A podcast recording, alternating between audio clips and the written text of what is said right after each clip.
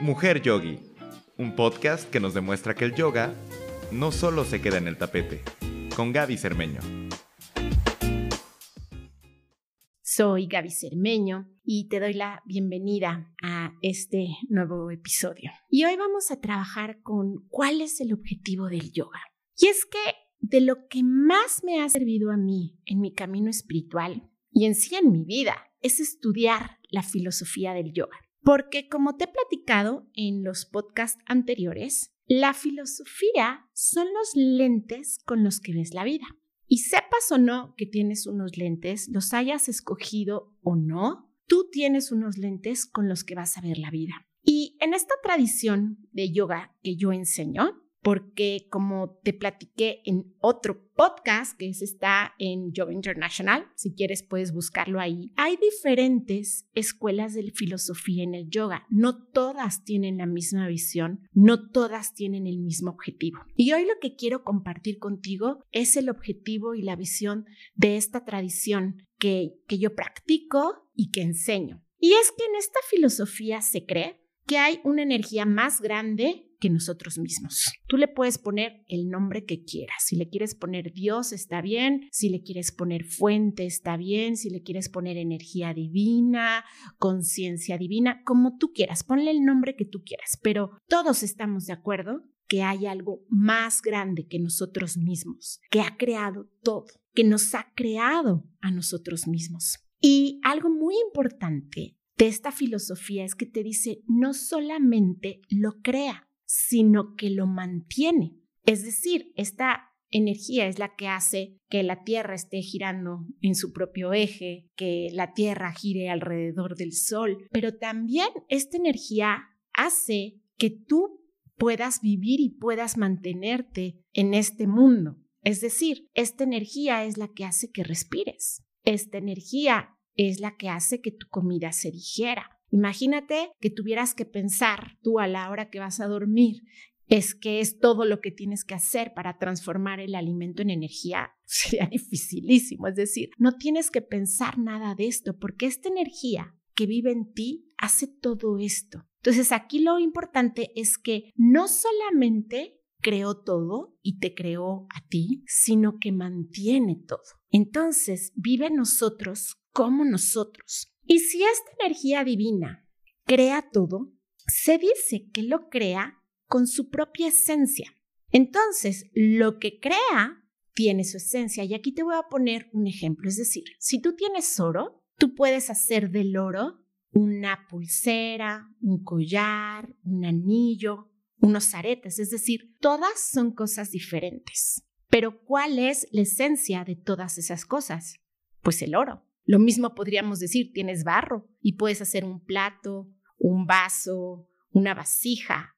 Son diferentes cosas, pero al fin la esencia es la misma, es el barro. Entonces, esta filosofía es lo que nos dice, esta energía crea todo, pero como lo crea con su misma esencia, todo está lleno de esa misma esencia. Y esta fue una de las ideas, conceptos que así a mí me voló la mente que cambió mi perspectiva completamente. Es decir, esta conciencia divina no nada más es algo que se queda allá arriba, ¿no? Observando lo que creó, sino que está aquí, está dentro de nosotros. Estamos rodeados de esta conciencia divina, está en ti, está en las plantas, en los árboles, en las montañas, en todas las personas. Y como te decía, eso es lo que hace que respires, que digieras tu comida, que tu corazón lata. Y entonces, esta energía tiene ciertas características. Y en esta tradición se cree que las características de esta conciencia divina es que es auspiciosa, es buena, es libre, que pulsa con una dicha que no tiene opuestos. Entonces, si dijimos que así como el oro que crea una pulsera puede ser una pulsera, pero al fin y al cabo es oro, así esa energía que te creó a ti desde su esencia, entonces tú tienes estas mismas características. Y aquí te puedo poner otro ejemplo. Si tú sacas un análisis químico del agua del océano, ¿no? Van a salir todas las características de qué está hecha el agua del océano. Y si tú después vas con una cubeta, ¿no? Y llenas la cubeta con agua del océano y haces un análisis químico también del agua de la cubeta, lo que va a pasar es que van a tener exactamente las mismas características. Es decir, aunque una sea el océano y otra sea una cubeta con agua del océano, tienen la misma característica. Entonces es lo mismo, es como esta conciencia divina o como tú le quieras llamar es el océano. Y tú eres una cubeta, es decir, una cubeta ya eres algo individual, ya eres algo limitado, pero lo que tienes adentro es esa conciencia divina. Entonces tú eres esa agua del océano de conciencia. Y esto para mí fue como, sí lo entendí, sí me maravilló, pero, ay, qué difícil cambiar mis creencias de lo que yo tenía a poder aceptar eso. Es decir, yo no sé tú, pero a mí no me enseñaron que mi esencia era divina. Al contrario, era como, me enseñaron que tenía que lograr, tenía que hacer, tenía que convertirme en para valer. Absolutamente nadie me habló de mi valía innata. Y entonces, cuando tú empiezas a practicar con esta idea y vas a tu tapete de yoga y empiezas a mover tu cuerpo físico y por lo tanto empiezas a mover tu energía y de repente, ¡boom!, tienes estos destellos, estos destellos de experimentar la felicidad que no depende de nada sino que surge de adentro de ti. Eso es lo que va transformando tu vida, eso es lo que va cayendo como veintes para poder justamente experimentar tu esencia. O cuando practicas moviendo tu cuerpo con las posturas y también haces los ejercicios de respiración y después te pones a meditar. Y puede ser un segundo, pero con un segundo que experimentes esa paz interna, Cambia la visión que tienes de ti mismo, cambia la visión que tienes del mundo. Y entonces, justamente, ese es el objetivo que buscamos, porque muchos maestros han hablado de esto y, y, lo han hablado desde espacios poéticos maravillosos. Por ejemplo, Rumi habla y tiene una frase hermosa que dice, no eres una gota contenida en el océano, eres el océano contenido en una gota. Te lo voy a repetir. No eres una gota contenida en el océano. Eres el océano contenido en una gota. ¡Wow! Esta cada vez que la leo, la escucho, se me pone la piel chinita porque es súper profundo. Y es justamente de esto que hemos hablado. Es decir, el océano completo está en la gota porque tiene en una sola gota las mismas características. Y eso si lo llevamos a ti, tú tienes esas mismas características de esta energía divina. Otro ejemplo que te puedo dar que me gusta mucho es el pensar en una ola, ¿no? Cuando vemos una ola, la percibimos como algo individual, ¿no? Tú ves cómo surge la ola, pero en realidad, ¿de qué está hecha la ola? La ola está hecha de la misma agua del océano. Es decir, el agua del océano con la fuerza se crea esta ola individual cuando se deshace la ola, regresa a ser o regresa a esa que era su esencia. Entonces, pues bueno, son ejemplos que tenemos para justamente entender y darnos cuenta de lo que verdaderamente somos. Y justamente ese es el, el objetivo, es cómo podemos reconocer que somos parte de esa conciencia divina y que esa conciencia divina vive en nosotros. Y yo lo estudié por muchísimo tiempo y lo sigo estudiando y ahora lo enseño en mis entrenamientos, pero me cacho, me cacho cada vez que me veo en el espejo, que estás viendo qué sobra, qué falta. Y en esos momentos, lo menos, por ejemplo, que te reconoces como es como conciencia divina. O cuando tienes un problema, cuando las cosas son difíciles, la verdad es que muchas veces yo no siento este mundo como parte de esta conciencia divina. Pero justamente ahí está el trabajo, ahí es el trabajo. Ya te lo platicaré en el siguiente podcast que es parte de este juego de la conciencia, pero lo primero es este, lo primero es cómo podríamos con esta filosofía aprender a reconocernos como eso que somos, conciencia divina. Y es obvio que como seres humanos vamos a tener nuestras sombras, y también es súper importante aprenderlas a ver, a poderlas reconocer, porque es a partir de reconocer nuestras sombras que vamos a experimentar esta parte divina. Pero por eso es tan importante estudiar la filosofía, estudiar las escrituras para no nada más entender la visión, sino vivirla.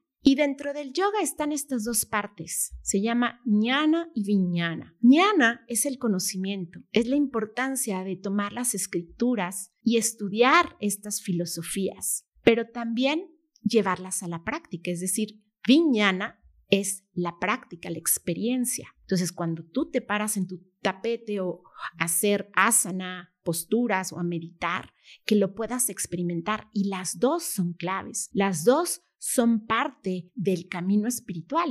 Y te voy a poner aquí un ejemplo. Es decir, tú puedes estudiar todo lo que quieras de Italia y aprenderte todos los libros y buscar en internet y saber de pe a pa de Italia. Pero si nunca has ido a Italia, ¿realmente conoces Italia? Pues no. O te puedes decir lo contrario, es decir, tú puedes ir a Italia, pero no haber estudiado nada, no saber que existe nada, y puedes estar en Roma y perderte de ir al Coliseo.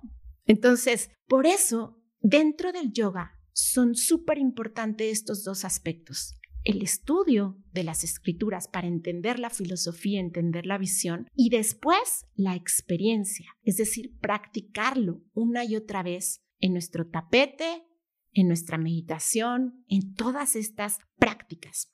Y entonces, poco a poco, todas estas ideas realmente se van quedando en lo profundo de nuestro ser y entonces podemos experimentarlas. Y yo te pregunto, ¿te imaginas qué pasaría si todos abrazáramos esta idea de que somos conciencia divina?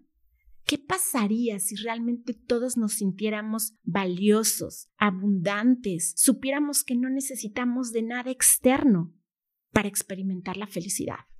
Uf, yo sí me imagino un mundo así y me lo imagino sin guerras, sin robos, porque todo lo que te lleva a esos espacios simplemente son sensaciones que adentro de ti no están llenas.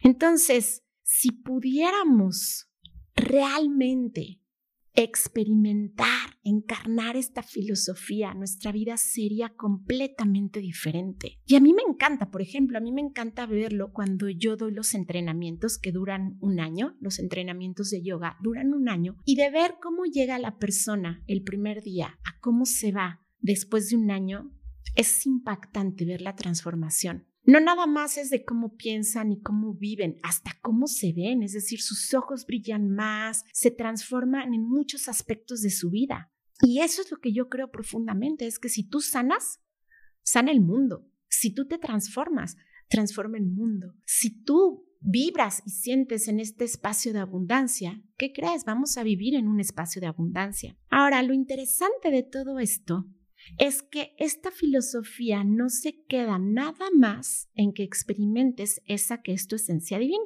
Porque hay tradiciones que sí, su objetivo es simplemente reconocer lo divino en ti y fundirte con ello. Es como te haces la ola y deshaces la ola y te fundes en el océano.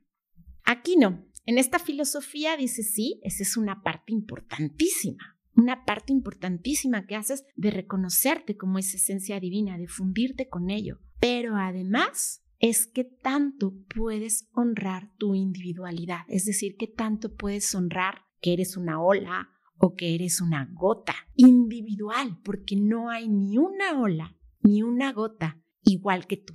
Y aquí te quiero poner otra metáfora. ¿Has visto qué pasa cuando un rayo de luz blanca atraviesa un prisma? pues lo que crea es que se fragmenta y se crean todos los colores. Entonces, esta es otra metáfora que podríamos poner. Es decir, la luz blanca es esta energía divina y a la hora que pasa por el prisma y se manifiesta, se manifiesta en todos los colores. Y tú eres un color único, porque bueno, hay un solo rojo de la tonalidad que tú tienes o un solo amarillo. Y aquí la invitación entonces es, ¿qué tanto podemos honrar ese color único que somos, porque no hay otro, no hay y ni habrá uno igualito que tú. Entonces, la perspectiva en esta filosofía es muy diferente, porque la vida entonces no venimos aquí porque estamos experimentando un castigo kármico, es decir, chin, no evolucioné lo suficiente para liberarme de esta vida, sino que estamos en esta vida para experimentar lo que somos, que somos conciencia divina y además estamos aquí para honrar nuestra individualidad, las dos cosas. ¿Qué tanto podemos compartir además ese color que es único? Entonces experimentas que eres conciencia divina, experimentas tu luz única y la invitación de esta filosofía entonces es ve y comparte con el mundo eso que solamente tú eres.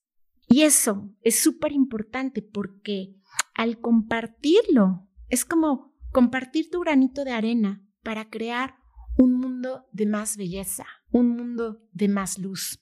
Y cuando era chiquita, yo tenía un libro que me gustaba mucho y cuando yo empecé a estudiar toda esta filosofía del yoga dije, ah, claro, y era un libro súper chistoso porque era cómo te explicaba que había diferentes mundos. Y era el mundo de los triángulos verdes, el mundo de los cuadrados azules, el mundo de los círculos amarillos, pero no tenían contacto uno con el otro. Entonces realmente su vida era súper monótona porque los, los triángulos solamente vinieran los triángulos, los cuadrados nada más y todos eran de un mismo color, hasta que a alguien se le ocurre que puedan juntarse los diferentes mundos y entonces empiezan a crear toda esta diversidad.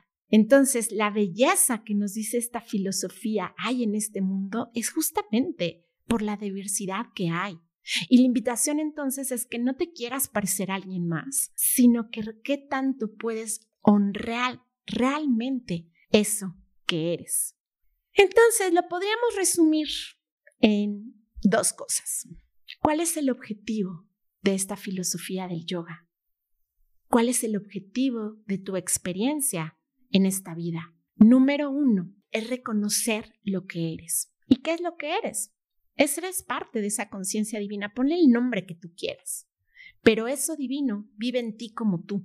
Y número dos es experimentar la dicha de serlo y compartirlo con el mundo.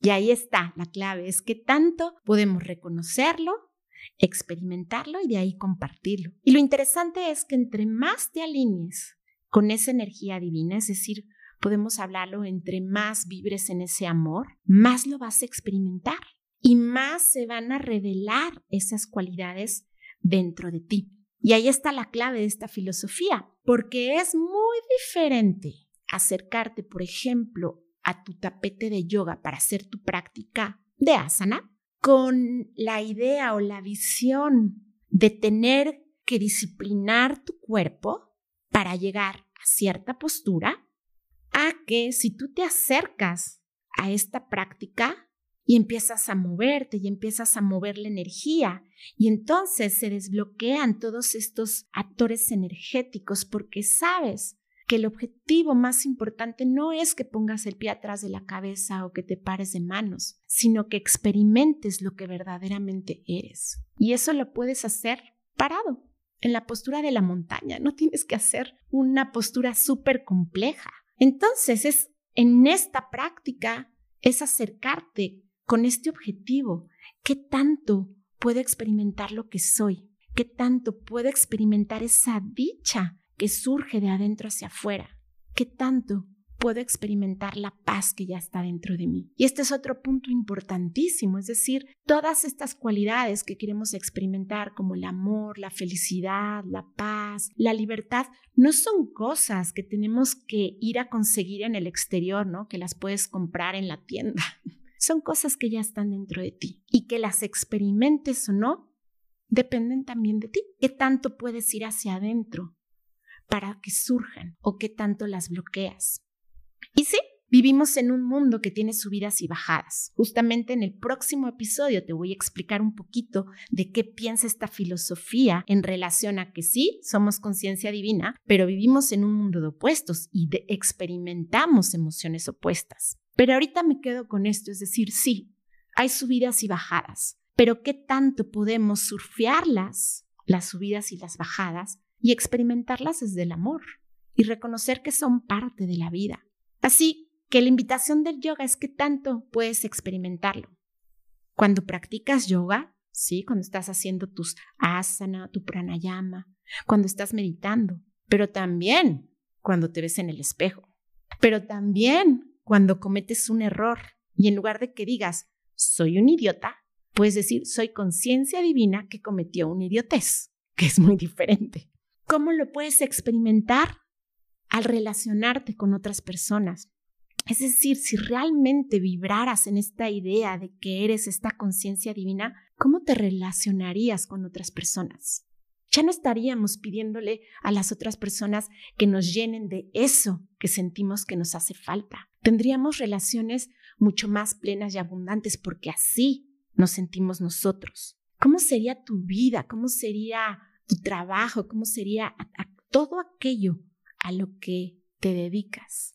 si lo llenas de estas características, si lo llenas con esa idea de que eres esa conciencia divina. También, ¿cómo puedes experimentar esta idea no nada más en ti? Es decir, tú te puedes reconocer como conciencia divina, pero si dijimos que esta conciencia divina creó todo, es decir, creó a todos. Y es muy fácil poder reconocerlo con las personas que quieres, por decir, qué fácil es ver que tus hijos son conciencia divina o que la persona que amas es conciencia divina, pero ¿cómo puedes ver como conciencia divina a la persona que te ha causado problemas? Ahí es donde está el verdadero yoga. Entonces te invito, te invito a que contemples esta idea. Te invito a que la practiques, es decir, la próxima vez que te pares en tu tapete, te digas, ok, mi objetivo hoy no va a ser que haga la postura completa. Mi objetivo hoy es que tanto puedo experimentar eso que verdaderamente soy. Y esa es la idea, esa es la idea, que tanto podemos vivir estas enseñanzas, ponernos estos nuevos lentes de cómo nos vemos a nosotros y cómo vemos el mundo. Y cultivarlo, y cultivarlo, porque yo lo que he visto conmigo misma es que me han enseñado otra cosa tan diferente que toma tiempo que lleva práctica. Es como borrar el cassette de lo que te habían grabado y empezar a grabar uno nuevo. Y sí, se requiere práctica, mucha práctica.